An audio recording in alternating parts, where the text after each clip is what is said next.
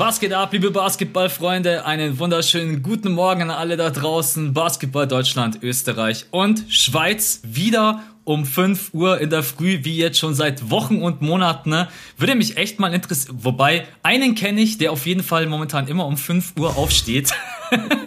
und der zieht straight durch. Außer am Wochenende fand ich übrigens eine schöne Message an alle da draußen, dass du dir da zumindest mal eine Pause genommen hast. Weil viele, ja. die so diese Mamba-Mentality oder LeBron James-Mentality oder Jimmy Butler, die denken dann immer so, ja, okay, ich auch jetzt nur noch drei, vier Stunden schlafen und durchziehen. Auch so ein bisschen die Message, der Körper braucht auch mal ein bisschen Ruhe. Und wenn man jeden Tag um 5 Uhr aufsteht, ähm, ja, deswegen ganz nice am Wochenende sich mal ein bisschen Pause zu gönnen. Ja, Mann. Macht es auf jeden Fall, Leute. Ich habe da auch als Jugendlicher mich so verblenden lassen von vielen Leuten, egal, sei es jetzt im Internet oder sei es Leute, über die man gelesen hat. Und da heißt es dann so, ja, und dann fing er an, richtig zu trainieren und stand jeden Morgen um 5 Uhr auf. Das bedeutet nicht, dass die Person wirklich jeden Tag um 5 Uhr aufstand. Das bedeutet, dass sie es einfach zur Gewohnheit gemacht hat, öfters oder jetzt in meinem Fall Montag bis Freitag um 5 Uhr aufzustehen und dann viel zu arbeiten, aber dann am Wochenende wirklich zu sagen, dafür bin ich jetzt komplett raus am Wochenende. Also lasst euch da nicht so verblenden, sucht euch äh, einen Rhythmus und Gewohnheiten, die auch noch gesund für euch sind, die euch zwar challengen, aber die trotzdem noch gesund für euch sind und dann ist auch alles gut. Ihr müsst nicht jeden Tag, wie Max sagt, die Mamba-Mentality bringen. ja, man darf auch nicht vergessen, dass Profisportler dann sich auch manchmal, wenn man ein paar Interviews liest, auch dann noch mal eine Stunde tagsüber hinlegen, weil sie dann auch am Nachmittag noch mal Training haben. Und deswegen, ähm, trotz allem wollen wir wissen, wer von euch hört den Podcast wirklich um 5 Uhr morgens. Das würde uns mal interessieren. Wahrscheinlich vollkommen deprimierend, wenn wir jetzt eine Umfrage machen auf Insta, aber wir machen es einfach einmal. Ein, Hör ein Hörer aus Bochum. Also der so, bin ich. So drei Prozent sagen, ja, höre ich direkt um 5 Uhr morgens und die anderen 97, oh nö, irgendwann Nachmittag um. Aber ist ja auch egal. Es ging nicht uns darum, dass die Leute direkt um 5 Uhr einschalten, sondern dass einfach jeder, der aufsteht in der Früh, egal ob Bäcker, Postler, was auch immer, einfach direkt einschalten kann. Und Sagt man das so ein Postler? Ich, ich, ich weiß nicht, Post. Das habe ich noch nicht gehört. Alter, ich. Äh, Max hat schon das erste Intro verkackt und jetzt verkackt er gleich das zweite. Aber jetzt sind wir schon zu weit drin. Jetzt sehe ich es nicht mehr ein, dass wir neu anfangen. Nein, nein. Aber da müssen Post, wir jetzt durch. Ohne Scheiß, Postler ist ein. Äh, das gucke ich jetzt nach. Das ist jetzt unser, unser Einstieg in diesem Post. Hier, Postler bei der Post Beschäftigter. Was habe ich verkackt? Gar okay, nichts. Okay, okay, stark. stark. Die Allgemeinbildung ist da. Ja, wobei Postler sich tatsächlich etwas komisch anhört. Es, es hört sich ja so abwertend an. Das hört sich an so wie Harzer oder Ostler. Das sind so Sachen, die sagt man halt nicht.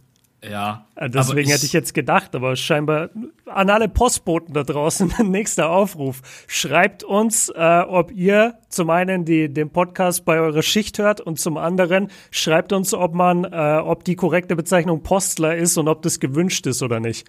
Ich muss übrigens dazu sagen, ich bin, ich habe den größten Respekt vor allen Postfahrern. Nicht nur an Weihnachten, nicht nur an Silvester.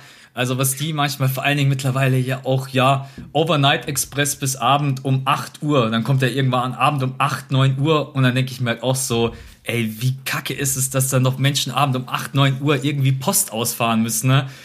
Ähm, ja, man muss schon sagen. Aber wenn es gut läuft, ist das halt Schichtdienst. Also ja. ich denke mal, der Typ, der morgens um 8 da steht, ist nicht der gleiche, der abends um 8 da steht. Das wäre dann schon ein bisschen ausbeuterisch. Das, das, hoffe ich auf jeden Fall, dass es nicht der gleiche ist.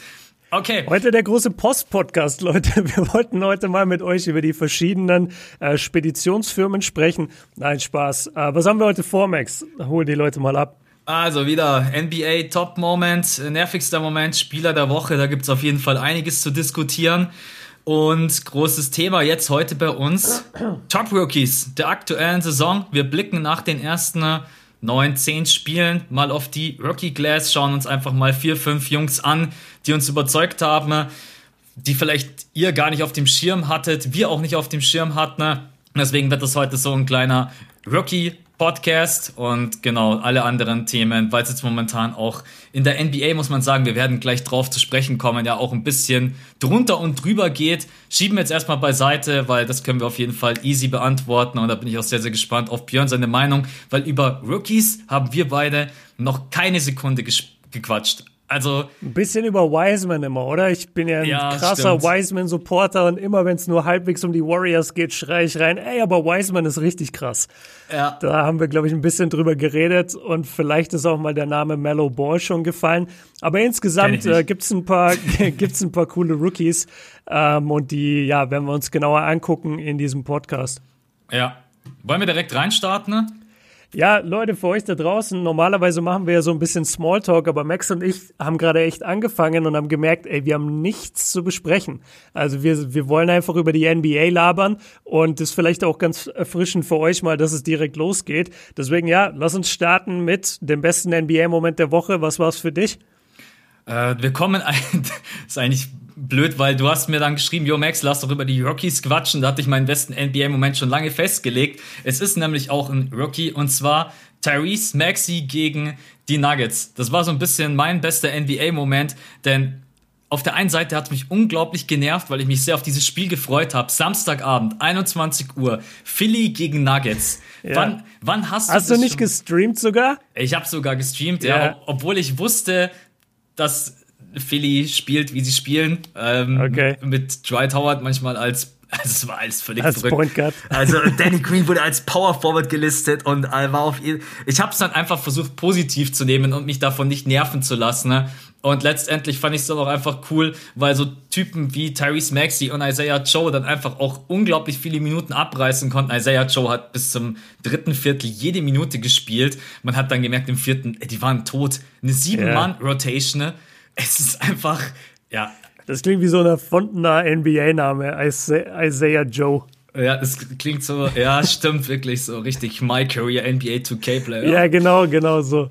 Genau, und deswegen, äh, mich hat's einfach gefreut, er hat 39 Punkte aufgelegt, hat natürlich auch dementsprechend Minuten äh, abgerissen, äh, aber er hat einfach das, was er in den ganzen Spielen davor gezeigt hat, hier nochmal bestätigt und jetzt muss ich Jokic auch wenn der offensiv unfassbar ist, mal kritisieren, was ja, ein, bitte, bitte mach. Was ja. ein Rookie Tyrese Maxey mit einem Jokic da defensiv macht, da darf man einfach nicht weggucken. Ne? Jokic verhält sich in der Defense, Rim Protection, Fußarbeit, Koordination, manchmal wie der letzte Anfänger. Man, offensiv kein Zweifel, der beste Big Man, den wir haben, vom Gesamtpaket her. Aber defensiv Jokic, das, das geht einfach nicht, Mann. Du lässt dich von dem kleinen Tyrese Maxi wegbumpen, wenn's auf, wenn er auf dem Weg in die Zone ist. Was ist da mhm. los? Und dann auch manchmal. Ja, ja. ja und, und bei den Floatern, das hat mich so gestört, die Arme sind unten. Also Maxi zieht an seinem Gegenspieler vorbei, tritt in die Zone ein. Normalerweise muss da eine Präsenz kommen vom Big Man, kommt aber gar nicht. Äh, wenn er überhaupt raussteppt, äh, Jokic, dann steppt er so äh, halbherzig raus und dann sind wirklich meistens die Arme einfach unten. Also der ist ja nicht der Hauch von einem Contest, da hätte ich auch keinen Respekt. Und um wieder auf Maxi zu kommen, das hat mir so Spaß gemacht in dem Spiel zu sehen, dass er halt komplett ohne Angst äh, da rein ist. Das war klar, dass er viele Minuten spielen wird. Und er hat sich einfach gesagt, ja, dann gib mir die Verantwortung. So, ich bin hier, ich bin ready. Ähm, ich weiß nicht, ob du meine Reaction auf die Highlights gesehen hast, aber mir ist es immer mehr dann aufgefallen und ich habe das Spiel nicht live gesehen, sondern nur die Highlights. Oder vielleicht sogar habe ich die erste Halbzeit gesehen oder so. Auf jeden Fall, was mir aufgefallen ist, der Typ ist unglaublich ähnlich zu Allen Iverson. Ja. Und zwar einfach, dass er sauschnell ist, ein super Ballhandling hat, du weißt nie, wo der hingeht. Und dann nimmt er gerne mal so einen Midrange-Jumper oder so ein Floater in der Zone. Und das hat mich von den Bewegungen alles so krass an Iverson erinnert. Und ich fand es einfach schön zu sehen, dass, und, und auch von der Attitude eben, dass er reingegangen ist und gesagt hat, ey, ich habe keine Angst hier ich werde hier heute 30 Minuten spielen, 39 Minuten spielen, dann mache ich auch 39 Punkte. Ben Simmons ist nicht da. Die ganzen Typen, die normalerweise vor meiner Nase sitzen, die sind alle nicht da. Ich nehme heute meine Chance wahr. Und das äh, finde ich einfach super, wenn ein Spieler, der in seinem neunten oder zehnten NBA-Spiel ist, sagt, fuck it, ich habe jetzt den Mut und dann auch wirklich rausgeht und es beweist. Podcast-Titel steht damit auch schon fest. Tyrese Maxey ist gleich Allen Iverson 2.0. oh, das ist eigentlich ein geiler Titel. Ja, äh, warte, Klicks, muss ich mir aufschreiben. Klicks sind auf jeden Fall. Nein, also was Björn auch gerade eben schon angesprochen hat, Tyrese Maxey hat bestätigt, was er in den Spielen davor auch schon gezeigt hat. Ja, das war jetzt keine Großart, also, dass er natürlich 39 Punkte macht, das konnte man jetzt nicht erwarten, ne? Aber Tyrese Maxey hat in den Spielen davor auch schon von der Bank immer gezeigt, der geht rein mit bester Körpersprache. Ich liebe die Körpersprache von ihm, hat überhaupt keine Angst. Natürlich trifft er wie viele andere Rookies auch noch äh, manchmal nicht die besten Entscheidungen, aber an dem Abend hat er einfach gezeigt, was er auch für ein Arsenal hat. Er hat den kann ihn Dreier treffen. Seine Floater Runner an dem Abend waren sowieso unglaublich. Stellenweise der Mitteldistanzwurf, da war, ja, vor allen Dingen, der hat diese 39 Punkte nicht gemacht und hat irgendwie jetzt sieben von zwölf Dreiern reingeballert, sondern das mhm. war wirklich Inside Scoring und das sieht man ja. ganz selten von so einem Rookie. Deswegen mein bester NBA-Moment auf jeden Fall. Äh, das Spiel, es hat mich eigentlich genervt, weil ja, es war, es war einfach klar, dass die Nuggets dann am Ende gewinnen werden. Ne? Äh, ach so, eine Frage an dich noch. Ich wurde nämlich gefragt, ob ich das kacke fand, dass die Nuggets da mit voller Garde antraten. Ne? Ich fand das vollkommen legitim. Warum sollten die Nuggets da jetzt plötzlich sagen, ja, okay, Embiid ist bei euch nicht dabei, ja. dann macht Jokic auch Pause. Was sollen die Nuggets denn machen? Du kannst ja mhm. jetzt nicht jedes Mal, wenn wir einen Corona-Fall in der NBA haben, sagen, ach, Jason Tatum spielt nicht. Naja, gut, dann lasse ich aber Kevin Durant auch mal draußen, damit es ausgeglichener ist. Ey, also, das ist ja absoluter Quatsch. Dann kannst du ja auch anfangen beim nächsten Mal, wenn sich ein Spieler verletzt, oh, dann lassen wir das Äquivalent in unserem Team auch nicht aufs Feld. Das ist ja Bullshit. Also eigentlich musst du in so, eine, in so ein Spiel reingehen als Denver und sagen, die klatschen wir heute komplett weg. Also es gibt da so den Ausdruck und das wollen äh, Leute dann immer nicht hören, aber ich habe schon äh, also jetzt nicht den Teil, sondern ähm, die, diese Attitude, äh, die, die dann vermittelt wurde von Coaches, ähm, als ich so in der ich sag mal, in den Auswahlmannschaften gespielt habe, äh, damals in der Jugend und, und wir wirklich sehr gute Spieler hatten, wesentlich bessere als mich und auch Jugendnationalspieler und so. Wenn wir dagegen schwächere Teams gespielt haben, unser Coach hat uns immer gesagt, und das klingt jetzt asozial, aber der hat immer gesagt, spielt so hart gegen die, dass die danach nie wieder einen Basketball anfassen wollen die müssen euch einfach spüren. Die ganzen 40 Minuten macht die kaputt. Und das war die Attitude. Und ich glaube einfach, wenn du wirklich auf, die aller, auf dem allerhöchsten Niveau spielen willst, dann musst du ähm, sowas, sowas auch, auch, ach Gott, was ist denn los? Sowas auch ausblenden können. Und vor allem ist, ist ja nichts peinlicher, als wenn die Nuggets dann sagen, ja, dann lassen wir Jokic auf der Bank und dann macht Maxi statt 39 vielleicht 45 und haut die weg. Weißt ja, du, und dann hast du gegen die Sixers verloren, die komplett ähm, ja, understaffed waren. Und man darf ja auch nicht vergessen, in der NBA geht es nicht darum, wer spielt den fairsten Basketball, sondern es geht einfach nur darum, wer hat am Ende die beste Bilanz oder die Bilanz, die dich in die Playoffs bringt. Und Denver wird den Teufel tun und sagen, ah, die Sixers sind heute nicht so stark, ja komm, dann, dann schenken wir denen das Spiel oder dann kommen wir selber nicht mit unserem Besten. Nein, du kommst mit den Spielern aufs Feld, mit denen du da bist und dann spielst du den besten Basketball, den du kannst. Was auch geil zu sehen war, wie die Nuggets doch Probleme hatten ne, mit diesem unkonventionellen Line-Up. Also die waren ja mhm. zwischenzeitlich sogar hinten gelegen. Ne? Die sind, ja. glaube ich, gar nicht klargekommen. Aber wie denn auch, wenn plötzlich Danny Green Point, ähm, Power Forward spielt ein Dwight Howard stellenweise den Ballvortrag übernimmt. Also irgendwie hat dieses Spiel auch Spaß gemacht. Also keine Ahnung, wenn ihr mal irgendwie Zeit haben solltet, schaut einfach mal ein bisschen rein. War irgendwie so vielleicht auch mit das lustigste Spiel, was ich in den letzten Jahren gesehen habe, weil man sieht man schon mal sowas, dass die komplette Starting Five eigentlich weg vom Fenster ist und dann spielt ja, dann spielen die ganzen Rookies und Spieler auf Positionen, die sie normalerweise nie spielen. Ja, auf jeden Fall, das war mein bester NBA-Moment. Hast du einen? Ja, ich habe einen und ich habe noch dazu was zu sagen, weil du gesagt hast, es ist schwer, ein unkonventionelles Line-up zu spielen und das ist absolut richtig. Und ich habe so einen Schlüsselmoment gehabt in der U16. Da haben wir gegen eine Mannschaft gespielt, die war das erste Mal bei uns in der Liga. Die hieß, glaube ich, TSV Weißendorf oder so. Also man hört schon an dem, an dem Titel, da waren jetzt nicht die besten Spieler so drin.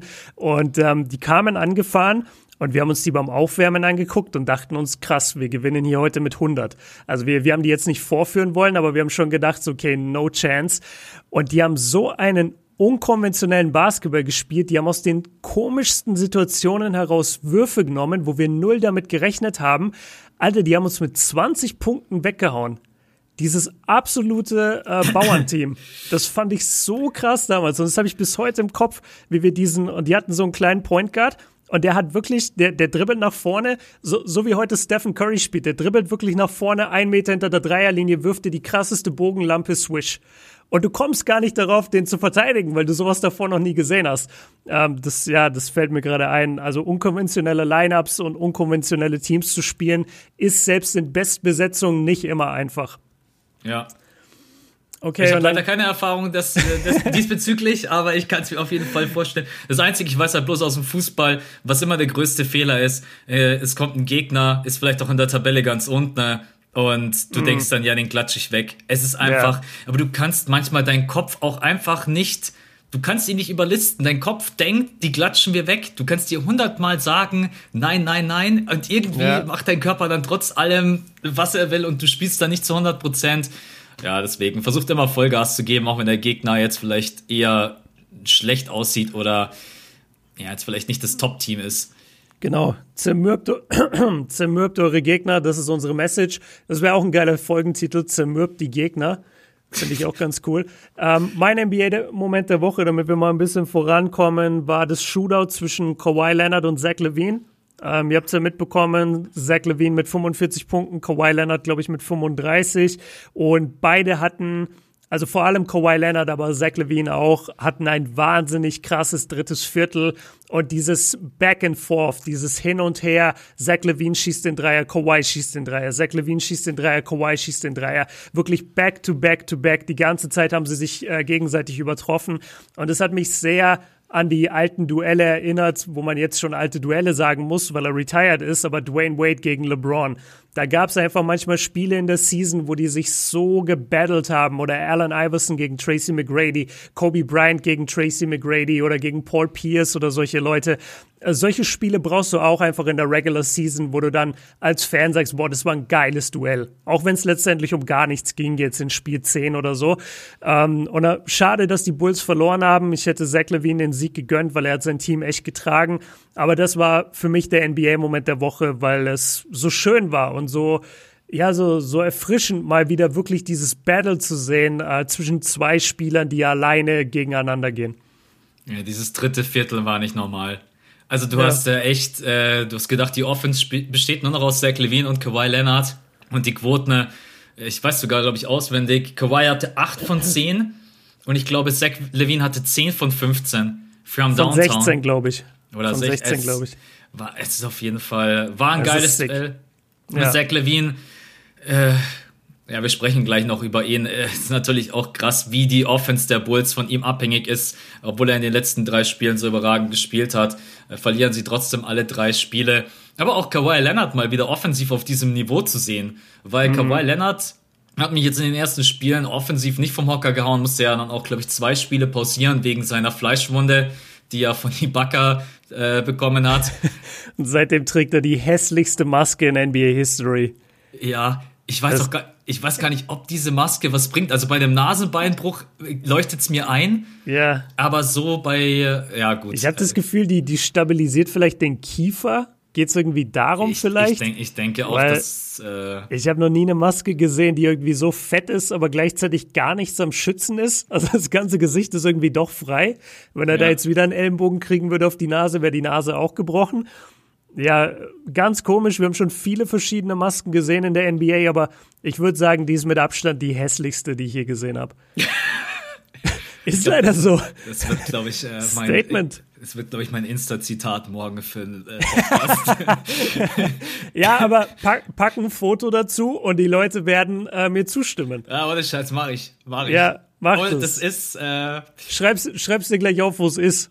Ja. Wir sind, wir sind bei Minute, äh, Minute 20 gerade. Ja. Also es gibt nichts Schlimmeres, als wenn man im Podcast irgendwas sucht und dann muss man nochmal nachhören. Für alle da draußen, wenn man nochmal den Titel äh, erfahren will oder so, und dann musst du den ganzen Podcast durchsuchen und äh, ja, willst halt nicht dieselbe Unterhaltung hören, die du schon geführt hast. Ja, aber Absolut. das war mein nervigster NBA, nee, das war mein schönster NBA-Moment. Jetzt kommen wir zu den nervigsten NBA-Momenten. Da muss ich kurz beichten, ich hatte gerade erst den gleichen wie du, also ich habe deine nicht richtig gelesen und dachte nur, ah, okay, da, da geht es um die Geschichte. Und dann habe ich äh, was andere, äh, dann hatte ich meinen runtergeschrieben und jetzt habe ich gemerkt, ah, es ist am Ende das gleiche, deswegen habe ich meinen jetzt geändert. Äh, aber hau du erst mal raus, ist ja eh ein sehr wichtiges Thema bei dir. Ja, auf jeden Fall. Also ich will, nervig ist es nicht, weil es ist eigentlich eher traurig, dass gerade eben so viele Spiele abgesagt werden, weil Corona einfach in der NBA mittlerweile ja, wieder Fuß gefasst hat. So blöd das klingen mag, es werden Spiele verschoben, Spieler infizieren sich. Jetzt bei den Mavs sind mittlerweile vier Spieler infiziert. das Corona-Chaos bei den Sixers habt ihr auch mitbekommen. Äh, Bulls gegen Celtics wurde zweimal abgesagt, wenn ich mich nicht täusche. Ähm, ich habe gerade eben so ein richtig ungutes Gefühl und deswegen auch nicht nervig, sondern eher traurig oder es gibt mir irgendwie ein unsicheres Gefühl, weil ich so ein bisschen Angst habe, dass die NBA vielleicht in Richtung Pause schlittert. Es werden einfach ah, immer mehr Spieler. Oh Gott, sprich's nicht aus. Ich, ähm, nee, also ich, ich spreche es auch wirklich bloß aus, weil ich ein verdammt ungutes Gefühl habe. Äh, ja, vor allen Dingen mit diesen Corona-Regeln und mit dem Corona-Protokoll, was ich super finde von der NBA, dass sie da auch einfach strikt sind, dass die Trainingszentren zugemacht werden, dass die Spieler in Quarantäne müssen, dass sie jeden Tag einen Test machen müssen und man kann sicherlich vielleicht darüber diskutieren, ob dann 14 Tage, 10 bis 14 Tage sind es, glaube ich, bis sie dann letztendlich wieder zurückkehren dürfen nach dem ähm, laut Corona-Protokoll. Aber mhm. du, du, musst, du musst es so machen, weil momentan haben wir ganz normalen Spielbetrieb. Sie fliegen von der Ostküste zur Westküste, back to back. Man sieht ja auch, die Spieler haben einfach Kontakt. Das ist nicht zu vermeiden. Auf dem Feld sowieso nicht und nach dem Spiel auch auch, weil sie auch ganz normal, glaube ich, nach wie vor jeden Tag getestet werden. Sonst wüsste man ja auch nicht, dass die Spieler dann Corona infiziert sind. Aber es ist auf jeden Fall gerade sehr traurig und ich wünschte mir, dass es so wie, ja, vor einem Monat noch wäre, dass man einfach immer sagt, ah, 360 Spieler getestet, kein Corona-Fall. Das haben wir gerade eben einfach nicht. Und was auch scheiße ist, dass natürlich die Liga und die Saison ein bisschen verzerrt wird. Machen wir uns nichts vor. Der Rekord vieler Teams wird ein anderer sein als ohne Corona. Spieler fallen aus, Topstars, Jason Tatum, Kevin Durant, jetzt bei den Sixers sehr, sehr viele, die die nächsten, äh, ja, die nächsten Tage auf jeden Fall erstmal nicht mitspielen können. Auch natürlich ein Seth Curry, der unfassbar gespielt hat. Deswegen ist mein nicht nervigster, sondern eher traurigster oder vielleicht sogar eher beunruhigendster Moment diese ganzen Corona-Fälle in der NBA. Wie hast du das so miterlebt in den letzten Tagen? Hast du versucht, das so ein bisschen zu verdrängen? Ich bin nämlich ehrlich, ich wollte eigentlich immer so ein bisschen weggucken, wenn ich das gelesen habe. Ah ja, okay, ein Fall, komm, äh, geht schon ganz normal weiter. Aber jetzt, ich mache Insta auf, Bleacher Report, Bosch, Shams, Corona, Corona, mhm. Corona, postponed. Ähm, ja. Ja, du, du repostest auch immer die Dinger und ich bekomme es tatsächlich am meisten durch dich mit, weil ich muss sagen Jetzt oder gestehen, nee, nee, ich muss gestehen, ich gucke auch ein bisschen weg und äh, ich hab's, ich hab's noch nicht so an mich rangelassen, was das eigentlich bedeutet. Wenn es dann plötzlich heißt, so ja, so und so viele Spieler bei den Mavs, so und so viele Spieler bei den Sixers und das Spiel verlegt, das Spiel verlegt, das, das zieht ja Kreise. Also die, diese Kreise werden ja immer größer und das ist schon, gefährlich. Ich bin noch lange weg von, von dem Gedanken von einer Pause. Auf der anderen Seite, ja, man kann es auch nicht ausschließen. Ähm, das ganze Thema ist sowieso recht interessant, weil, weil ich mich jetzt in letzter Zeit auch wieder mehr mit dem ganzen Corona-Thema beschäftigt habe und auch mich gefragt habe, okay, wie, wie soll es denn jetzt am Ende enden, äh, das Ganze, also überhaupt die ganze Pandemie auf der ganzen Welt. Und kann ich dich jetzt mal fragen und das ist vielleicht auch interessant für die Hörer, aber ich verkaufe mich hier in keinster Weise jetzt als Experte. Weißt du, wie Pandemien enden? Ich habe nee, ich habe keine ich habe keine Ahnung. Also letztendlich wahrscheinlich ähm, Variante Nummer eins mit Durchseuchung. Also dass es einfach jeder hatte und wir haben Antikörper dagegen, aber ich weiß nicht, ob ja. das in der Vergangenheit schon mal so passiert ist. Oder dass man natürlich einen Impfstoff hat, Impfstoff, den man dann äh, ja, zureichend unter die Bevölkerung bringen kann, dass dann dadurch die Immunität gewährleistet ist. Aber Corona wird ja auf jeden Fall nicht einfach von heute auf morgen äh, Tschaußen sagen und ich bin jetzt ja. weg. Und deswegen ich, äh, nee, ich habe tatsächlich auch keine Ahnung und das ist ein sehr, ein sehr guter Gedanke, wie das letztendlich dann alles enden wird, kann, soll. Ähm, ich muss also, momentan sagen, ich habe auch ein paar melancholische Momente. Ich habe ich habe vorgestern die Tony Parker Doku geguckt. Mhm. Und natürlich Tony Parker, äh, damals bei den Spurs in vollen Hallen mit Finals MVP und dann auch wurde natürlich auch nochmal ähm, das Spiel gegen die Heat gezeigt. Äh, Allen sein, Ray Allen sein Dreier, mhm. diese ganzen Momente, die Halle ist voll, alle umarmen sich. Ich bin echt da gesessen und ich muss zugeben, es hat mich irgendwie getroffen, Mann. Ich habe mir, ich habe zu Luisa auf dem Sofa gesagt, ganz ehrlich, wann können wir mal wieder ganz normal miteinander umgehen. Ähm, ich gut, ich bin jetzt sowieso nicht jeder, der jedem die Hand schüttelt, aber ich rede einfach so mal wieder ins Stadion gehen oder mal wieder Basketball im Stadion verfolgen, mal wieder ins Kino gehen. Wann können wir mal wieder zurück? Und Mann, ich will das ja auch irgendwie nicht verheimlichen, dass das einen schon irgendwie belastet, also zumindest mich. Okay, jetzt hast du also du hast zum einen äh, das eigentlich recht gut beantwortet, weil du hast äh, einmal das Ende von der Pandemie. Es gibt nämlich zwei Wege, zumindest laut dem Artikel, den ich gelesen habe. Es gibt ein medizinisches Ende und es gibt ein soziales Ende von der Pandemie. Mhm. Und das medizinische ist das, was du beschrieben hast. So entweder Herdenimmunität, das heißt, viele Leute haben es bekommen und wir haben einfach die Antikörper ähm, oder der Impfstoff. Bei beiden Varianten, soweit ich jetzt bisher gelesen habe, ist es eher unwahrscheinlich, dass das in nächster Zeit wirklich eintreffen sollte, dass wir Corona komplett eingedämmt bekommen, weil es wohl so ist, dass Corona extrem vielseitig ist und viele verschiedene Mutationen hat, was wir jetzt auch mitbekommen haben. Ähm, es, gibt, es kann aber auch das soziale Ende geben. Und das ist das, was du gerade beschrieben hast, nämlich, dass irgendwann sich in der Bevölkerung einfach dieses, dieses Gefühl einsetzt von, ja, komm dann scheiß jetzt drauf. So, dann, dann, dann, dann bekomme ich es halt jetzt. Weißt du, dass, dass die Leute diese Attitude bekommen und nicht dieses, nee, ich bleibe auf jeden Fall zu Hause. Die Regierung hat gesagt, es ist sicherer. Ähm, und so war es äh, wohl auch bei der spanischen Grippe damals. Ähm, die kamen drei Wellen und als die dritte Welle kam, haben die Leute einfach gesagt, nee, wir, wir haben keinen Bock mehr. So, dann, dann sollen jetzt die Leute sterben und die, die es überleben, überleben. Wir, wir machen das nicht mehr.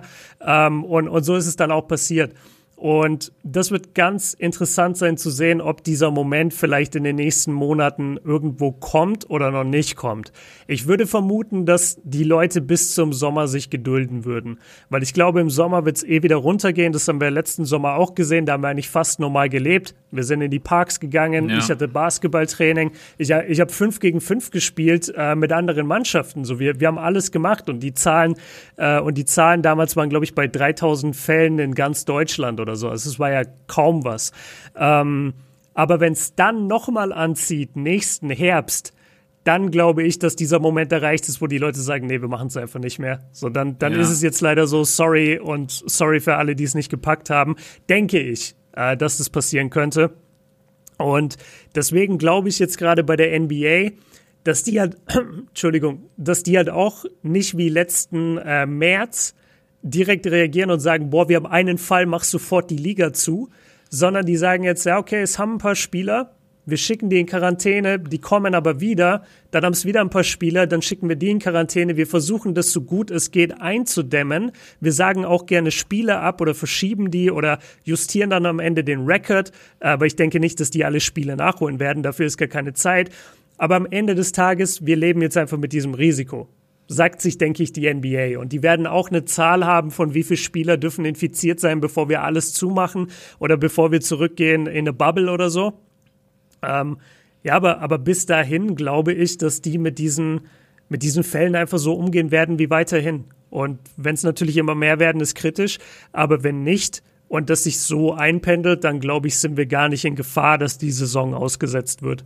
Ich glaube eigentlich, der Worst Case, der vielleicht passieren könnte, dass man sagt, okay, für zwei Wochen müssen wir alle Spiele absagen und dann kommen wir wieder zurück. Also ich glaube, wenn es eine Pause gibt, dann wird die Pause niemals so lang wie letztes Jahr. Weil es kann sich nee, auf keinen Fall. Die sind ja viel besser vorbereitet. Die wissen genau. ja direkt, wo sie hingehen. Die G-League geht ja jetzt in die Bubble im Februar. Die, die sind praktisch dann äh, nicht das Testobjekt, aber die, die machen es ja vor. Ja. Und wenn dann die NBA sagt, ey, wir wollen jetzt nicht mehr, wir gehen einfach in die Playoffs mit den acht Teams oder mit den zehn Teams in jeder Conference, dann gehen die einfach zurück in die Bubble, 100 Prozent. Und dann wird es auch keine Probleme geben.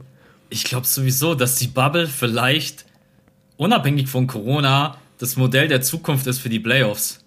Einfach, dass man sagt. Äh, Sag das mal den Spielern, die von ihrer Family weg sind. Ja, das, ja, und vor allen Dingen Zuschauer, ja, aber ich glaube, ja, ja, hast du recht, ja. Nee, ist natürlich schon geiler, dass auch dann jeder seine Heimspiele und Auswärtsspiele hat, aber ich glaube, die nächsten Playoffs werden sicherlich nochmal in der Bubble ausgetragen, ne? weil ja, du da einfach am besten einfach alles überschauen und überblicken kannst. Vielleicht mit ein bisschen lockeren Maßnahmen, was Family angeht, weil jetzt in der ersten Bubble durfte die Family ja, glaube ich, erst in der zweiten Runde mhm. oder Ende zweiter Runde dazu ja. kommen. Und ja, auf jeden Fall, das ist mein. Wo waren wir eigentlich gerade? Alter, wir sind gerade voll Wir, wir sind beim nervigsten NBA-Moment. Ah ja, und, genau, äh, Oder negativster, müssen wir jetzt in dem Fall sagen. Ja. weil du über die Corona-Fälle gesprochen hast. Ähm, sollen wir dann weitergehen? Ja, auf jeden Fall. Ich bin gespannt, was deiner ist. Okay, also meiner ist, ja, letztendlich genauso wie bei dir, ist jetzt nicht der eine fixe Moment, aber es ist schon wieder die ganze Situation mit Kyrie Irving. Ich weiß nicht, inwiefern du es mitbekommen hast. Der ist ja seit, ich würde sagen, seit einer Woche einfach weg bei den ja. Nets. Ähm, hat sich am Anfang, so wie ich es verstanden habe, so gut wie gar nicht abgemeldet. Hat einfach nur gesagt, ich komme nicht zum Spiel. Ich glaube, eine Stunde vorm Spiel hat er sich gemeldet, so meinte ich, komm nicht. Ähm, und Steve Nash meinte dann auch in der Pressekonferenz, ey, er hat mir noch nicht geantwortet. Das war jetzt alles noch nicht so wild. Ähm, am Ende des Tages kann Kyrie natürlich sich krank melden, wenn er krank ist, aber er hat wohl einfach gesagt, aus persönlichen Gründen komme ich heute nicht. Und das zieht sich jetzt einfach schon die ganze Zeit. So wie es von den Netz kommuniziert wird, heißt es, wir haben keine Ahnung, wo er ist. Und das Problematische, und da Grüße gehen raus an Siebes, der mir vorhin das Video geschickt hat, jetzt geht auf Twitter ein Video um, wo Kyrie Irving bei der Geburtstagsfeier von seiner Schwester ist, mit 50 Leuten, die am Feiern sind und die Happy Birthday singen, die keine Maske tragen. Und du fragst dich natürlich, genauso wie schon bei den anderen Fällen, wo das Leute gemacht haben, was zur Hölle ist los mit euch? Also, ja. wie, wie kann man denn so unverantwortlich sein? James Harden war das andere Beispiel, der ja komplett auf die Corona-Regeln gepfiffen hat. Also, ihr stellt euch immer so da, so positiv im Licht und sagt, ja, äh, wir machen auf jeden Fall das, was die NBA sagt. Aber kaum hat jemand aus eurer Familie Geburtstag, meint ihr sofort, nee, nee, da, da zählt es jetzt nicht. Wir gehen da rein und wir feiern natürlich. Und also zum einen ist es sehr merkwürdig, dass er einfach eine Woche von den Netz fern bleibt. Und zum anderen, dass er dann auch wieder bewusst in dieser Zeit das Corona-Protokoll eben missachtet. Und mir geht das einfach nicht in den Kopf. Und ja. mittlerweile frage ich mich wirklich bei ihm, also, und, und es haben ein paar geschrieben, ähm, im Internet und ich will jetzt keine falschen Gerüchte streuen, deswegen sage ich das jetzt mit Vorsicht, aber vielleicht sollten wir mal anfangen zu hinterfragen, ob Kyrie wirklich so ganz da ist. Ja. Also ich weiß nicht genau, wo er ist, aber er ist irgendwie nicht 100% bei uns, glaube ich. Und er kann dann noch so sehr seine, seine ähm, wie, wie nenne ich das denn? Ja, die, also die, diesen ganzen Quatsch, den er macht mit, ich ignoriere die Medien, ich spreche nicht mehr mit den Medien, äh, ich mache mein eigenes Medienformat und dass er irgendwie den Chord beweihräuchert, bevor er da spielt, soll er alles machen von mir aus. Aber das sind schon Hinweise darauf, dass da irgendwas ein bisschen komisch ist. Und dann zieht sich jetzt das weiter, was wir schon jahrelang aus Boston und aus Cleveland gehört haben, nämlich dass Teammates überhaupt nicht gerne am Ende mit Kyrie zusammen waren, weil Kyrie jeden Tag anders drauf ist.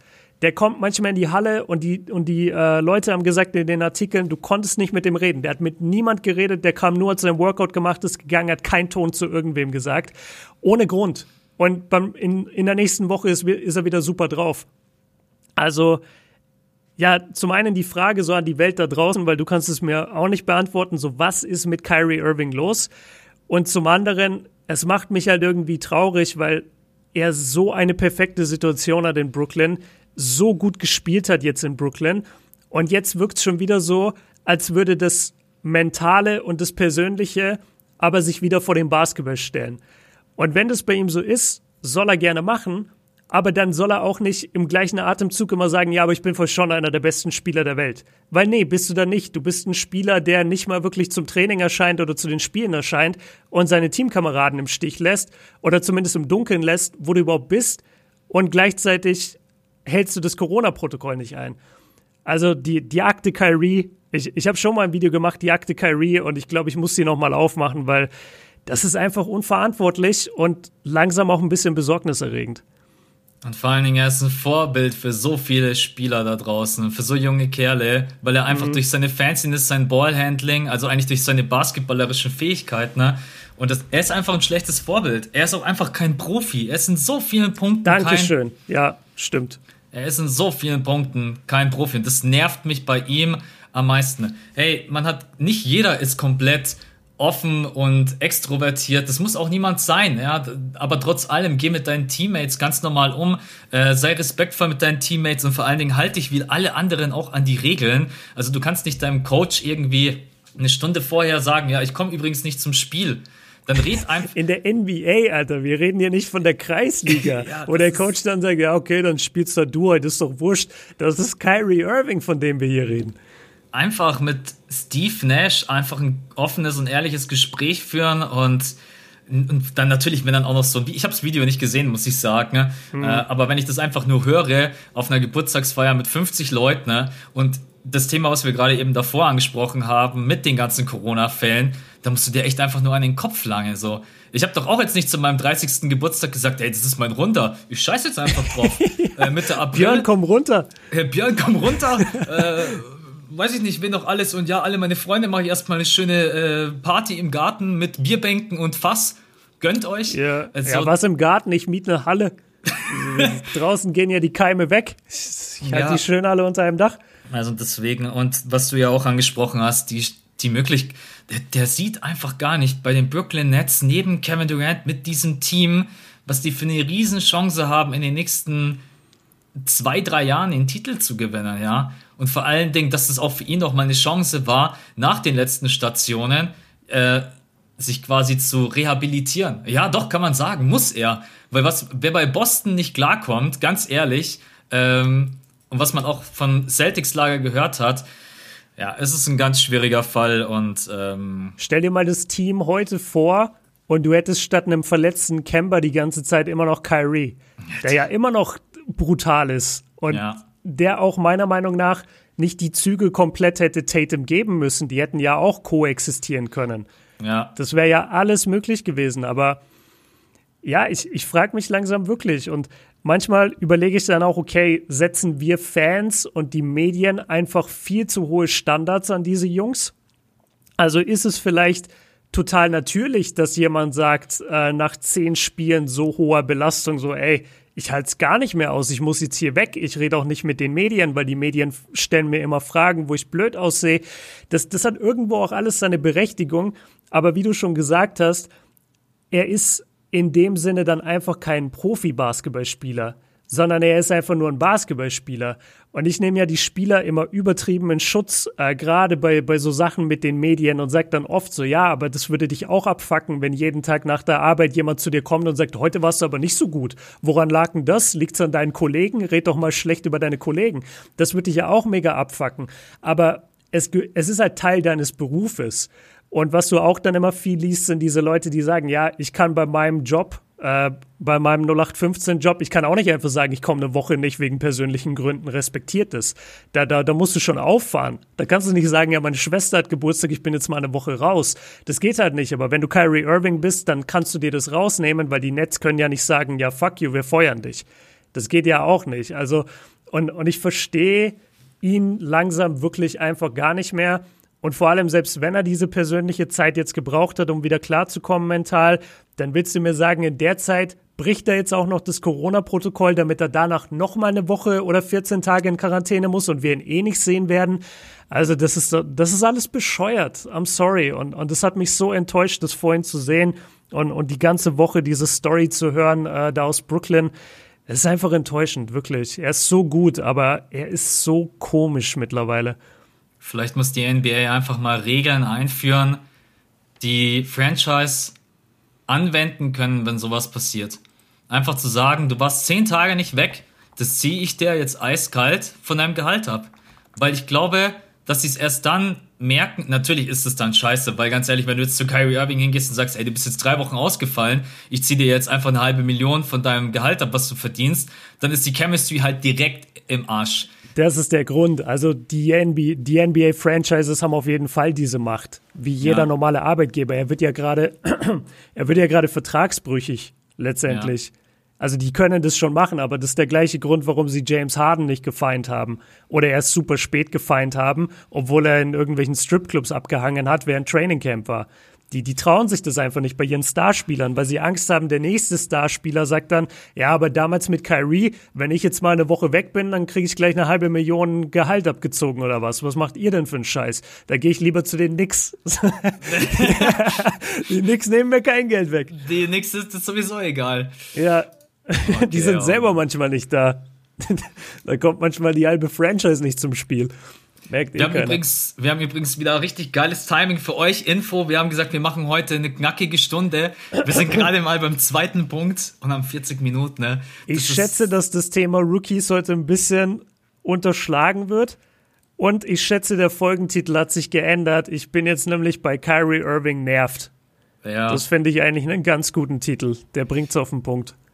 Lass uns mal zumindest noch den Spieler der Woche machen. Ja, ja safe. Und, und dann äh, gucken wir. Aber ja, sehr, sehr guter Punkt. Hatte ich jetzt gar nicht auf dem Schirm. Weil mittlerweile ist mir fast auch, ja, nicht egal ist, weil jedes Mal, wenn ich den Namen Kyrie Irving höre, nervt er mich irgendwie einfach nur noch, auch wenn er gut spielt. Aber lass das Thema abhaken. Lass uns zum Spieler der Woche kommen, der wir haben vor dem Podcast ganz kurz drüber gequatscht, irgendwie gar nicht so easy war. Also die NBA hat sich mal wieder locker geschmeidig auf Jason Tatum eingeschossen, weil das ist so der, glaube ich, der größte Name ist von denen, die da jetzt in Frage gekommen sind. Aber es gab natürlich auch schon noch andere Spieler, die unglaublich krass aufgezockt haben. Äh, ich nenne erstmal meinen, den ich jetzt äh, persönlich auch vor der Saison nicht auf dem Schirm gehabt hätte. Und man kann natürlich auch gegen ihn argumentieren, weil es gab auch andere Jungs, die extrem stark aufgezockt haben. Ähm, du hast es vorhin angesprochen, Zach Levine spielt in den letzten Spielen unfassbar. Also ich gucke mir eigentlich, weil das letzte Mal hast du mich gefragt hast, was ich denn immer gucke, eigentlich auf die letzten drei Spiele, wenn ich mhm. so auf den Spieler der Woche gucke und schaue dann so ein bisschen auf die Stats und natürlich auch, was ich gesehen habe von dem Spieler selber. Und Zach Levine hat einfach in diesen drei Spielen hat 38,3 Punkte rausgehauen und vor allem 50 Prozent from Downtown, was aber für mich viel wichtig, für mich viel wichtiger ist, 11,3 Attempts. Das, das, ist der höchste, das ist der höchste Wert. Also mittlerweile ist Zach Levine zu so einem High-Volume-Shooter geworden. Ne? Und wie der mittlerweile aus den Picks heraus heraus. Aus dem Picks heraus und dem Pick and Roll. Oh man. Äh, oh, ja, ihr wisst, was ich meine. Aus dem Picks heraus. Die drei. Das sind so die Jungs, die äh, drei Monate in England waren beim Schüleraustausch und dann kommen sie wieder. Oh, das ist so crazy, wie man plötzlich gar nicht mehr richtig Deutsch sprechen kann. Ja. Sa sagt ihr Joghurtbecher? Aha. das ist einfach so der, der Boris. Oh Gott, richtig geil, ey. Ja, also auf jeden Fall, mir gefällt er richtig gut. Ähm, für mich ist er nicht, also er wird in zwei Jahren Free Agent und er wird auch unrestricted Free Agent. Und wenn er so weiter spielt und er schraubt jedes Jahr sein Volumen nach oben, er hält seine Quoten, seine Punkteausbeute wird besser. Äh, jetzt wäre es noch geil, wenn er an seiner Defense arbeitet. Ich glaube eigentlich, dass Zach Levine kann. Es ist auch unfassbar, wie eigentlich ein reiner Slasher und Inside-Finisher sich einfach den Dreier so draufpackt. Ja. Das ist schon, das ist schon, also seid mal nicht böse, aber ich habe jetzt nicht gedacht, dass Zach Levine mal irgendwann mit 25 11,3 Dreier nimmt im Durchschnitt, so die letzten drei Spiele und trifft davon 50 Prozent. Deswegen, es sind drei Niederlagen. Er, er ist natürlich auch die absolute Scoring-Option Nummer eins bei den Bulls, muss man ganz klar auch noch dazu erwähnen. Aber bei einer anderen Franchise, Zach Levine, als zweite Scoring-Option, das, das werden sich viele nicht entgehen lassen. Deswegen, ich glaube auch, dass es schwierig wird für die Bulls, ihn in zwei Jahren zu halten. Aber jetzt zurück zum mhm. Thema für mich Spieler der Woche, obwohl es andere Kandidaten gab. Ähm, ja, aber Zach Levine von den Bulls auf jeden Fall momentan in Topform. Ja, es ist der große Podcast, wo wir junge Spieler von heute mit Legenden aus den 2000ern vergleichen. Für mich ist er Tracy McGrady. Er ist wirklich dieser eine Mensch alleine in einem Trash-Team, der ja. absolut krasse Zahlen auflegt. Und du denkst dir immer nur, boah, wenn der ein richtiges Team hätte. Und wie du auch ganz richtig gesagt hast, wenn er da halt die zweite Option wäre. Also du wirst mit Zach Levine als Franchise-Player niemals irgendwo oben mitspielen. Du wirst ja, auch kein Contender. Ähm, ja. Dafür ist er einfach nicht gut genug. Er ist wahnsinnig gut, aber dieses nächste Level hat er einfach nicht. Ähm, aber lass ihn wirklich die zweite Option sein. Lass ihn jetzt gerade in der Rolle von Wiggins sein bei ähm, hier bei Golden State. Was ist das plötzlich für ein Monster-Team? Also die, dieser Upgrade und, und zu denken, die beiden wurden ja mal gegeneinander getradet vor ein paar Jahren, oder nicht? Ich meine, ich meine ja, schon. Ja, aber das ist. Ich, äh, ich krieg's aber gar nicht mehr richtig hin. Ist auf ich jeden weiß, Fall schon ein paar Jahre her. Ja, naja, ähm, ja, Zach Levine, ey, schön, dass du ihm die Props gibst und dass du es ein bisschen ausgeführt hast. Äh, ich habe dem eigentlich nichts hinzuzufügen, außer dass er überragend war in diesem Spiel dagegen die Clippers. Und zu dem Thema Defense noch, da hat er auch das äh, Problem von, von Spielern, die ja der alleinige Superstar in ihrer Mannschaft sind. Was soll er denn noch machen? Also ja. nicht jeder hat diese unglaubliche Energie wie äh, die Two-Way-Player, Paul George, Ka Kawhi Leonard, solche Leute, die dann einfach auch noch in der Defense, zumindest in jungen Jahren, da den besten Spielern verteidigen können, machen sie heute auch nicht mehr die ganze Zeit. Ähm, wenn der Zach Levine auch noch drauf hätte, ja, dann würden wir anders von ihm reden. Dann, dann wäre er vielleicht ganz oben, äh, über das wir gerade gesprochen haben. Aber ich, ich finde einfach, das kann man nicht von ihm verlangen. Also du hast die Stats vorgelesen und ich finde, er macht genug für den Sieg. So, die anderen sollen sich gefälligst ein bisschen anstrengen in der Defense. das ist eine geile Message an alle Bulls-Spieler. an alle Bulls-Spieler. Strengt euch mal an, damit Zach Levine auch mal ein paar Spiele gewinnt. Ähm, ja, mein Spieler der Woche, ich mach's kurz, äh, beziehungsweise ich erkläre es kurz. Ich habe keinen Spieler der Woche. Und zwar deshalb, weil ich in dieser Woche kein einziges Team mehr als einmal gesehen habe. Und das ist so ein bisschen der Fluch und Segen jetzt von dieser neuen League Pass Option, von der ich euch im letzten Pod, glaube ich, erzählt habe. Ähm, dadurch, dass ich jetzt so viele unterschiedliche Spiele gucke, gucke ich nicht mehr so wie früher einfach nur, sagen wir, jedes Lakers-Spiel oder jedes Top-Spiel einfach, sondern ich gucke auch randomly einfach so Atlanta gegen Charlotte, einfach weil ich es sehen will und mir denke so, ja, die halbe Stunde habe ich jetzt schon. Und dadurch, dass ich ständig von Team zu Team switche, habe ich gar nicht so die Spieler gerade auf dem Schirm und äh, ich weiß, dass Mac, äh, sorry, ich weiß, dass Max sich aber äh, mehr damit befasst hat, vor allem auch was die Statistiken angeht von ein paar Jungs. Deswegen haben wir gesagt, äh, ich habe jetzt einfach keinen Pick und Max wirft dafür noch ein paar rein äh, und gibt euch die Zahlen. Ich muss jetzt auch sagen, ich habe die Bulls zweimal gesehen, weil die jetzt gegen die Lakers und gegen die Clippers gespielt haben. Also mhm. Also nicht, dass ihr jetzt denkt, oh, der Max, Clip, äh, Bulls-Fan, ja, der zieht sich dann erstmal, äh, die Bulls sind ein Team, was mich jetzt persönlich, klar, äh, Zach Levine seine Entwicklung zu, mitzuverfolgen, offensiv ist immer ganz nice und auch ein bisschen, um auf Patrick Williams zu gucken und den Rookie und auch auf Kobe White. Aber das war jetzt halt auch Zufall, dann genau Zach Levine zu sehen. Ansonsten hätte ich da jetzt auch nicht, äh, ja, wäre ich vielleicht, ehrlich gesagt, war eigentlich mein erster Pick Jeremy Grant, der zwar vom mhm. Scoring her jetzt nur nur in Anführungsstrichen 30 Punkte aufgelegt hat. Aber was Jeremy, was Jeremy Grant auch gerade eben spielt. Es gab mehrere Kandidaten, ich kann es auch ganz ehrlich zugeben, ich habe ewig überlegt, weil Bradley Beal mit seinem 60-Punkte-Spiel, äh, Jason Tatum, Luca hat auch ein Triple-Double aufgelegt, der Dreier fällt nach wie vor nicht so geil, 30,8% in den letzten drei Spielen und Jeremy Grant gerade bei den Pistons. Ich glaube, wenn die Nuggets da so ein bisschen mit einem Auge rüberschielen, auch was er in der Defense wieder leistet, na, dann tut das schon weh. Und deswegen äh, ähm, gibt es da auf jeden Fall mehrere Kandidaten. Was ja auch schön ist. Also ja. kann man kann man auch mit einem positiven Auge sehen. Ähm, Jason Tatum seine letzten drei Spiele, das weiß ich auch dann gar nicht. Der, der, wie lange ist Jason Tatum jetzt schon raus? Der ist ja, glaube ich, auch schon wieder. Ich habe, glaube ich, die ganze Woche keine Celtics gesehen. Ich habe auch nichts gesehen. Ähm, ja, und deswegen, also Spieler der Woche, immer so ein so ein heikles Thema. Man will das auch immer nicht nur eigentlich an den Punkten festmachen. Ich habe mich jetzt dann nach der Performance gegen die Clippers aber trotz allem auf ihn eingeschossen. Ansonsten bin ich ehrlich, hätte ich einfach Jeremy Grant genommen.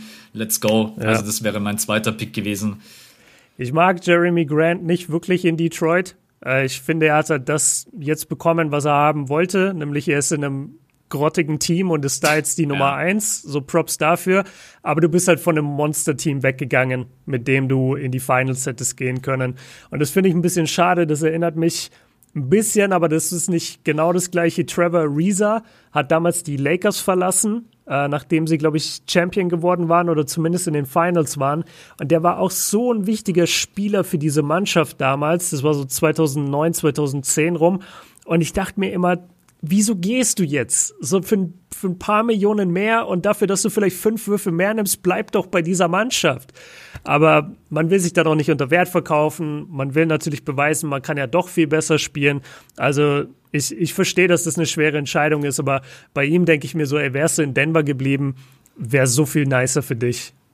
Naja. Ja, total. Ja, also, echt, also schade für ihn und schade für die Nuggets man sieht auf jeden Fall bei den Nuggets, dass Jeremy Grant fehlt. Das kann man nicht, kann man nicht wegreden, reden, aber ja, Kohle. Es ist halt, die NBA-Spieler gucken schon sehr, dass sie halt das Geld kriegen, von dem sie glauben, dass sie es wert sind.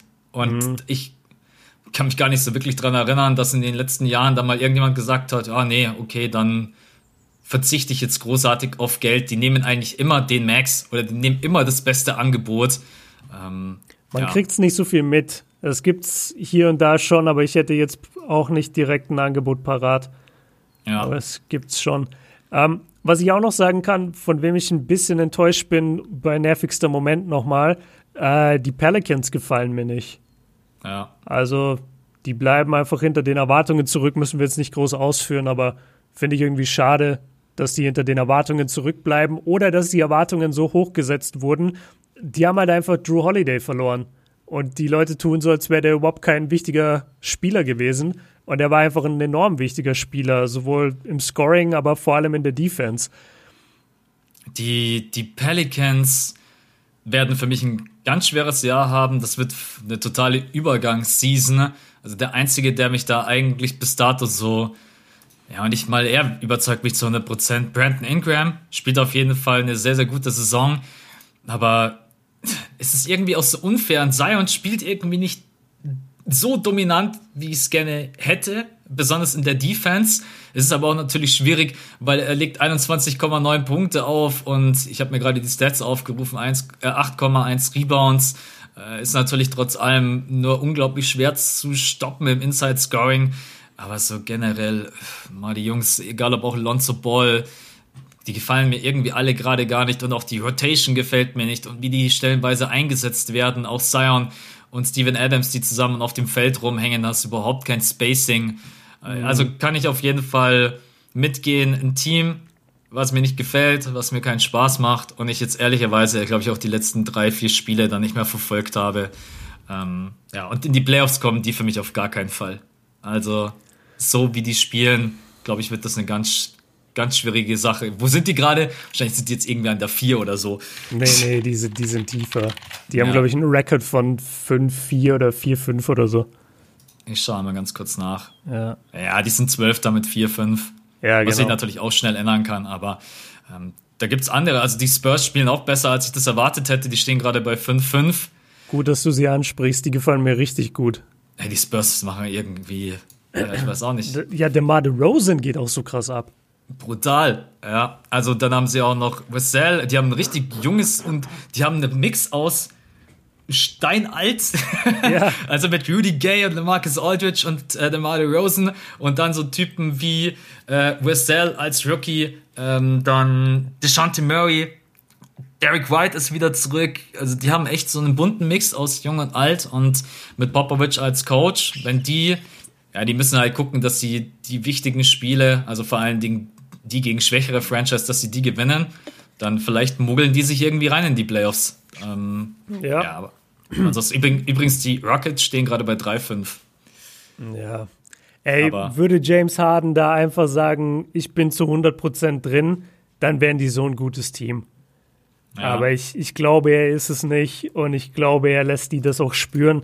Das, die Mannschaft, die ist eigentlich gut. Also das, das wundert mich total, dass die so schlecht stehen und ich kann es mir nur damit erklären. Ja, das ist. Ja. Also gucken wir mal, es kann auch sein, dass da noch der Turnaround kommt. Ich glaube, wir hatten vor ein, zwei Jahren kann ich mich noch erinnern, haben wir beide mal einen Podcast aufgenommen.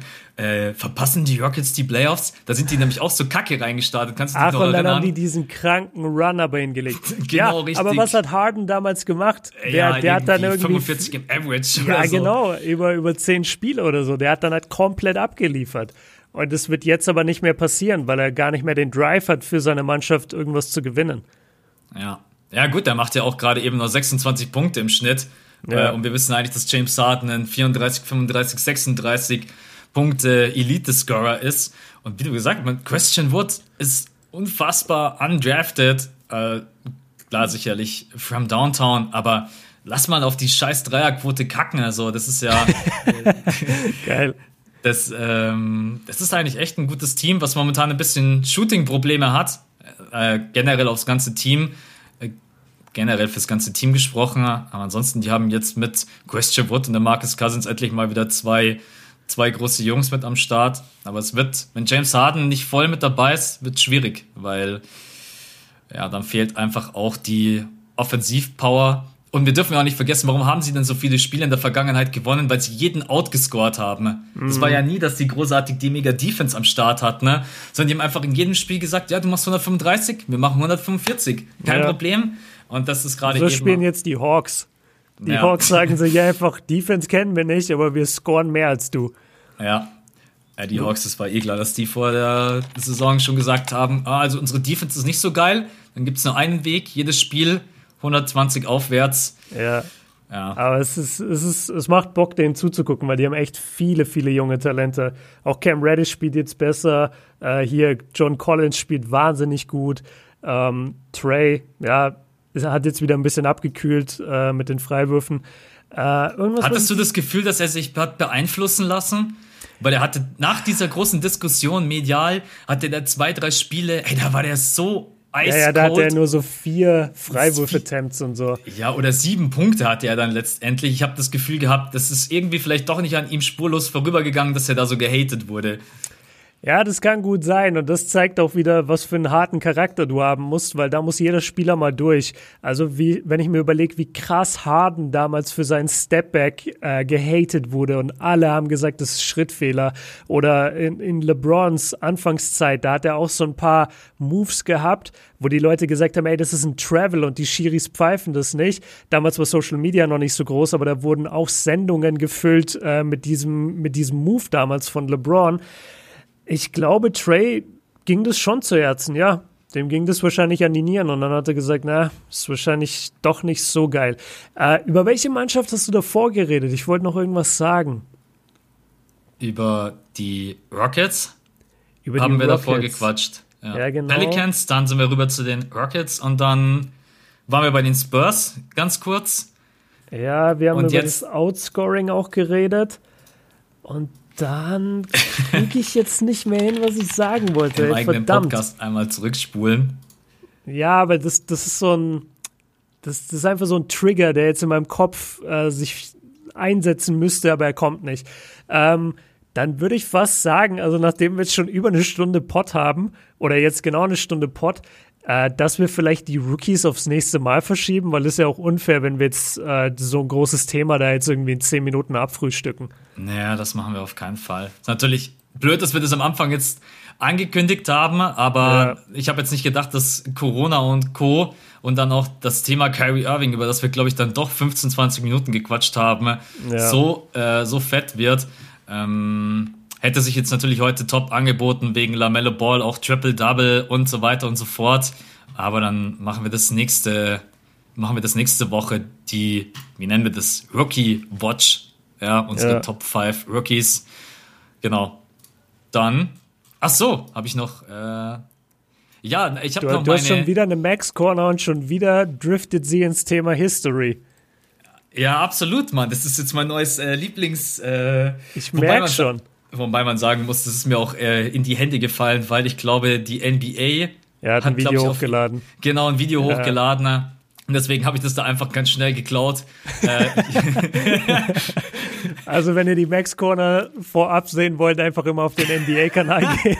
da steht es dann schon im Videotitel. Ja, aber nee, lass uns die Max Corner noch ganz kurz reinnehmen zum Abschluss, dann können wir aufhören. Ähm, Jokic als einziger Spieler neben Oscar Robertson, der in den ersten 10 Spielen 200 Punkte, 100 Rebounds und 100 Assists auflegt. Ich glaube, das habt ihr alle mitbekommen, dass Jokic gerade eben im Triple-Double averaged. Unfassbar seine Offensivleistungen. Man muss ihn aber auch defensiv kritisieren. Das haben wir auch gemacht. Ähm, alleine gegen einen Rookie wie Tyrese Maxey darf man einfach so nicht aussehen. Und dann, das ist jetzt für da, niemanden da draußen eine Neuigkeit. Äh, Lamello Ball, jetzt der jüngste Spieler, der jemals ein Triple-Double erzielt hat. Davor war es Markel Fultz. Frage an dich: Wer war es vor Markel Fultz? Weißt du das? Uh, es müsste Lonzo sein. Richtig. Und okay, machen wir weiter. Wer, wer war es vor Lonzo? LeBron. Ah, da ist er einfach on point, Mann, am Ende des Podcasts. Egal, komm on, du weißt, mit wem du hier redest. Ja, so, also wieder Max und History Corner ja, ist in einem. ja, also hat mir die History Corner geklaut. Ist okay, dann wird die äh, mit den Rookies auch auf die nächste Folge verschoben. Und dann haben wir auch für die Abmoderation gar nichts. Max und ich, wir sind heute richtig so, wir sind richtig nackt. Also wenn wir keinen NBA-Stoff hätten, dann würden wir uns jetzt in unserem Call gerade nur anschweigen und angucken. Ja, ich finde das eigentlich ehrlich gesagt ganz cool, weil unser Podcast eigentlich ja immer so ist, als also ich habe da letztens mit Luisa drüber gequatscht und habe auch gesagt, wenn ich den Podcast Jetzt doch privat. Wenn ich den nee, nicht privat, aber wenn ich den Podcast nicht machen würde, ich bin ganz ehrlich, ich glaube, ich würde dich auch einfach so anrufen. Aber oh. dann denke ich aber dann denke ich, ja, um über die NBA zu quatschen. Ach so, ich, ich dachte, weil du Interesse an meinem Leben hättest. Aber gut. Ja, das natürlich auch. Habe ich wieder gedacht, ich hätte Freunde und dann hatte ich gar keine. Ähm, nee, aber es ist im Endeffekt so, für mich ist es nichts anderes, als wenn wir uns anrufen und wir drücken halt auf Recording und fertig.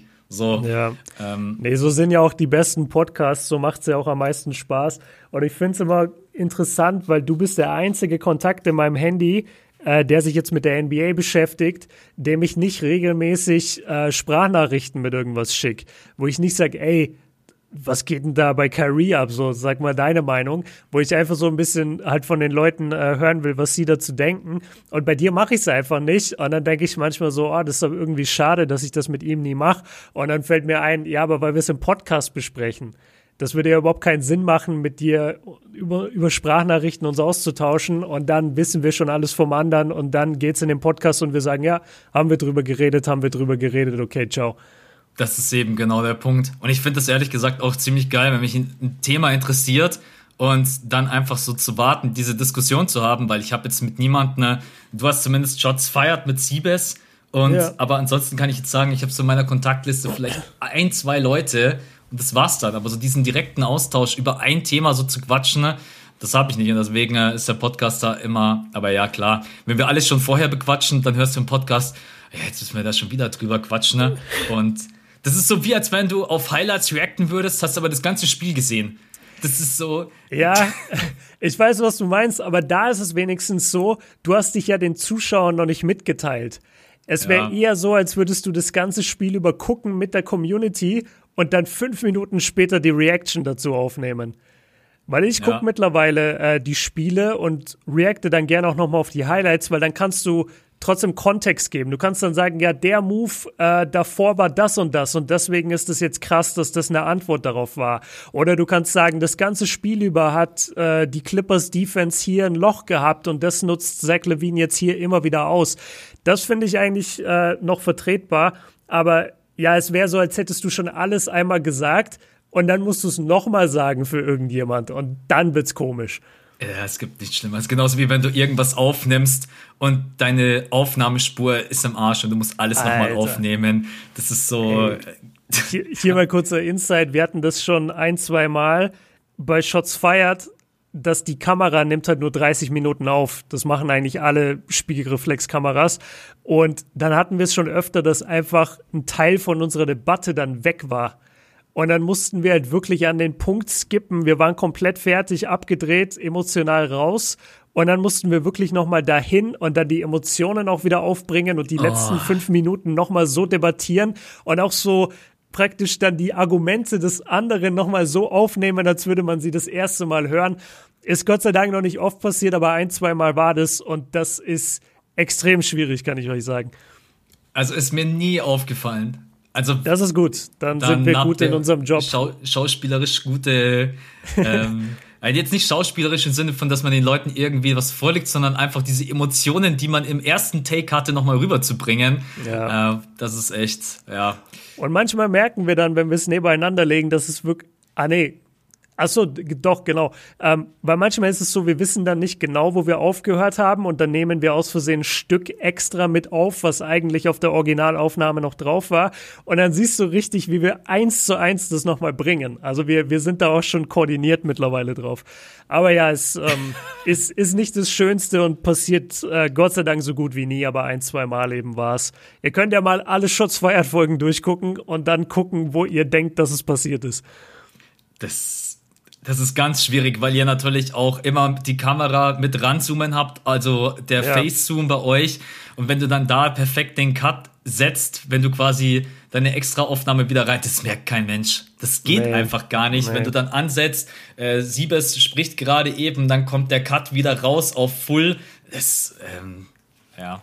Außer so die, die Grimassen sind so voll unterschiedlich. Weißt du, im Close-Up ist er so gerade richtig am Schreien und dann kommt, kommt so der ganze Shot und du siehst einfach beide so ganz still da sitzen. Ja. Dann würde man es merken. Aber ja, du hast recht. Also darüber kann man natürlich ein bisschen äh, hier und da was in dem Schnitt tricksen, so dass äh, es nicht so wirkt, als hätte man abgesetzt. Absolut. So Leute, wir sind für heute raus. Yes. Äh, für alle, die sich jetzt da mega drauf gefreut haben, wir machen das nächste Woche zu 100 Prozent. Wir starten einfach direkt rein. Äh, vielleicht überspringen wir dann sogar unsere. Wir gucken mal, weil ich, ich krieg mit, dass unsere, unser Top-Moment und nervigster Moment, wir denken dann immer so, das sind so jeweils fünf Minuten, ne? Wir ja. beide haben aber das große Talent daraus, halt einfach 40 Minuten zu machen. Ja? äh, aber nächste Woche kommt das dann auf jeden Fall. Was cool ist nächste Woche, wir haben natürlich noch mal äh, zwei, drei, vier Spiele mehr. Also dann verändern sich auch die Stats noch mal und man hat ein bisschen mehr Material gesehen von den Jungs. Und deswegen nächste Woche unsere Top 5 Rookies bis dato. Und für heute sind wir raus. Schreibt uns gerne auf Insta eure Meinung. Es gibt wieder einen Post dazu. Wir machen eine Umfrage, wenn ihr den Podcast wirklich um 5 Uhr hört. Eure Meinung zu Kyrie Irving würde uns natürlich auch interessieren. Und ja, dann würde ich sagen, sind wir für heute raus, oder? Absolut. Grüße an alle Hörer da draußen. Danke für euren Support und wir hören uns nächste Woche wieder am Mittwoch. Haut rein. Ciao. Ciao.